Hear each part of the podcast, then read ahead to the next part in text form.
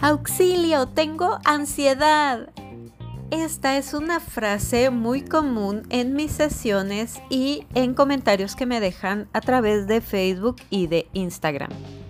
Quédate hasta el final porque te voy a enseñar un sencillo ejercicio para encontrar qué es lo que te está causando ansiedad y juntos vamos a ir descubriendo cómo puedes aprender a tratar tu ansiedad. Y es que algo también importante y es una realidad es que ahora a todo le decimos que tenemos ansiedad. Todo lo que nos pasa creemos que viene ocasionado por la ansiedad y muchas veces no se trata tanto de ansiedad. Imagina que realmente la ansiedad es tu cuerpo gritándote por algo que necesita. Entonces, Dentro de la pirámide de ansiedad que acabo yo de diseñar, vienen tres cosas básicas para que tú puedas determinar. Más adelante te voy a poner un ejercicio para que tú veas qué es lo que en este momento te está causando ansiedad y cómo puedes revertirlo. Pero antes de ese ejercicio, que es la punta de la pirámide o la punta del iceberg, que tiene que ver con la vida diaria, pues la base, la base, la base de todo es y lamento decirlo como tal, la alimentación, porque solita o solito te estás causando ansiedad con el tipo de alimentación que estás eh, usando en este momento o el tipo de alimentación que estás eligiendo. ¿Por qué? Porque recuerda esa frase del a que no puedo comer solo una. Entonces cuando comes muchas harinas, azúcares y procesados, definitivamente vas a estar sufriendo ansiedad. Entonces solita te estás Em, ocasionando esa ansiedad a través de la alimentación y es importante que trabajes primero esta parte para descartar que la alimentación no sea lo que ahorita te está causando ansiedad. La manera más sencilla de eliminar este tema de la ansiedad a través de la alimentación pues es hacer por ejemplo el detox de 21 días que si no tienes la información, pídemela y con gusto te mando.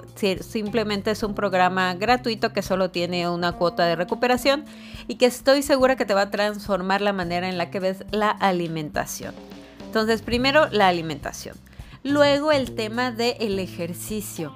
Hay por ahí una frase que a mí me encanta que dice que hay que agitar el cuerpo y calmar la mente. Entonces, muchas veces Queremos hacer mil cosas para calmar la ansiedad cuando realmente lo que nuestro cuerpo nos está pidiendo es ejercicio o terapia ocupacional.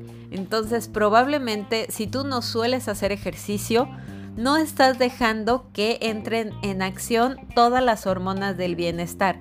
La serotonina, todas esas hormonas, todo eso, ese bienestar que viene de hacer ejercicio, no está entrando a tu vida porque no se lo estás proporcionando. Incluso el simple hecho de hacer eh, pranayama o respiraciones profundas, eso ayuda un poquito a que entren estas hormonas de la felicidad y del bienestar a tu vida y que te ayuden a disminuir la ansiedad. Ese es el segundo punto importante. Primero, alimentación, que tu alimentación no te, esté, causando ansiedad y que tu ejercicio no te esté causando ansiedad. Y ahí viene el tercer punto, el tema de la vida diaria. Porque si tú ya estás comiendo bien y estás haciendo ejercicio y de todas maneras tienes ansiedad, probablemente hay alguna área de tu vida que en estos momentos te está causando ansiedad y es importante encontrarla porque si no, no importa todo lo que hagas, no vas a poder aprender a manejar o a disminuir tu ansiedad porque estás buscando como tapar el sol con un dedo con otras cosas cuando realmente es importante afrontar el problema de raíz. Y si hay un área de tu vida que necesitas trabajar, pues más vale que al toro por los cuernos vayamos a trabajar esa área en lugar de estarnos, de andarnos por las ramas dándole vueltas a las situaciones. Y bueno, para que encuentres una manera muy sencilla de determinar si hay algún área de tu vida que te está causando ansiedad, que es la que tienes que trabajar para poder ayudarte con este tema de la ansiedad, pues te voy a dejar un ejercicio muy sencillo. Es importante que tengas un papel para anotar porque vas a anotar lo, que te voy a, lo que te voy a comentar y una pluma o un lápiz. Si quieres, ponle pausa al episodio, yo aquí te espero y eh, ve a buscar la pluma y continúas.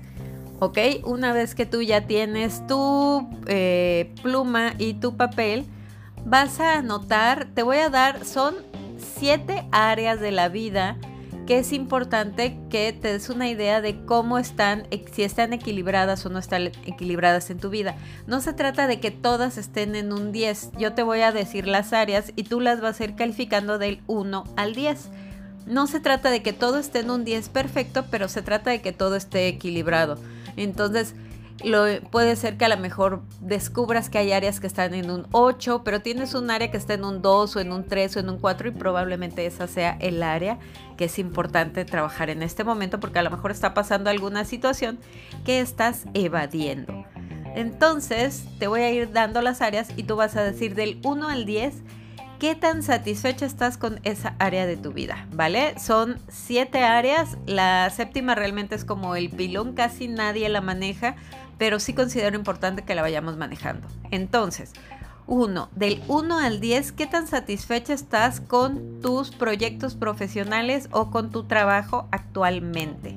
Anota del 1 al 10 qué tan satisfecha estás con tu trabajo. Luego, del 1 al 10, ¿qué tan satisfecha estás con tu pareja o con tu relación de pareja? Y se vale que si en este momento tú no tienes pareja y así estás feliz y contenta o feliz y contento, también puedes ponerle que estás bien, que estás en un 8, en un 9 o en un 10. O sea, no tener pareja y estar satisfecho con eso también se vale. Entonces el segundo es pareja. Tercero, familia.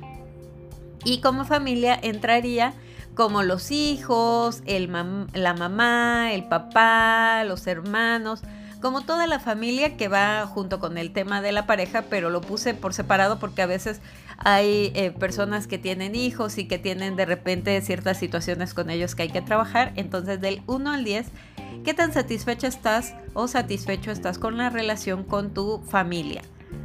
Luego, cuarto, amistades. Hay una frase que a mí me encanta que me dijo una amiga hace mucho tiempo y yo la aplico mucho o procuro aplicarla y es que lo mejor que una mujer puede hacer por su salud es tener amigas y lo mejor que un hombre puede hacer por su salud es tener una buena mujer. Entonces, en temas de amistades, del 1 al 10, ¿qué tan satisfecha o satisfecho estás con tus amistades actualmente?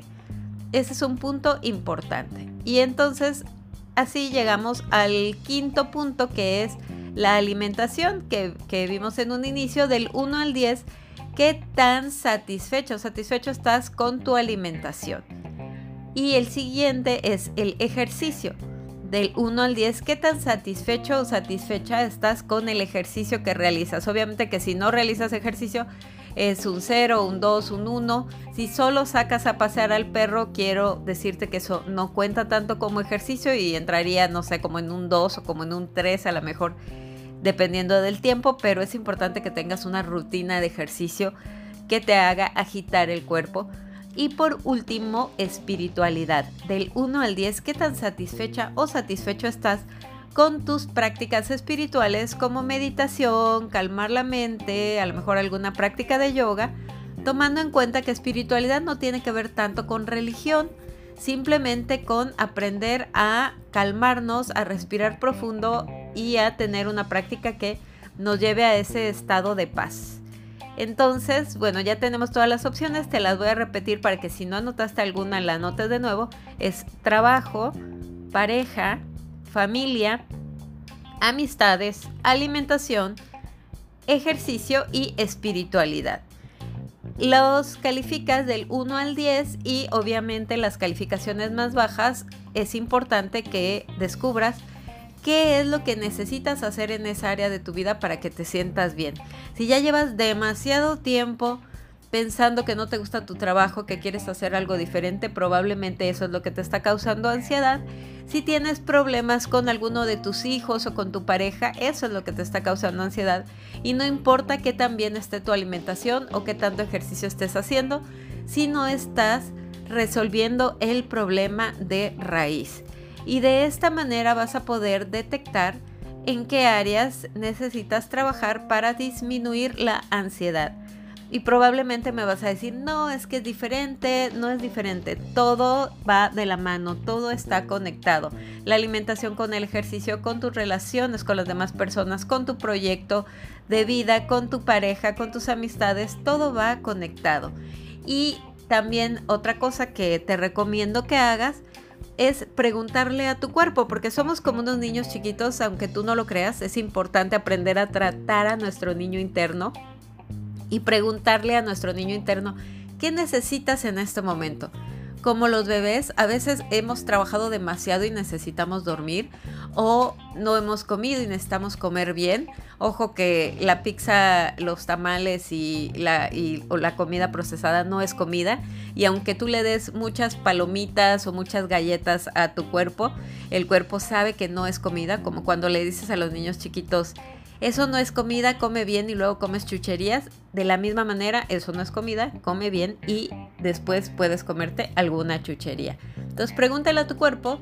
Un ejercicio también interesante que puedes hacer en la noche es antes de dormir, pregúntale a tu cuerpo, cuerpo, ¿qué necesitas hoy para ser feliz? ¿O qué necesitas para ser feliz mañana?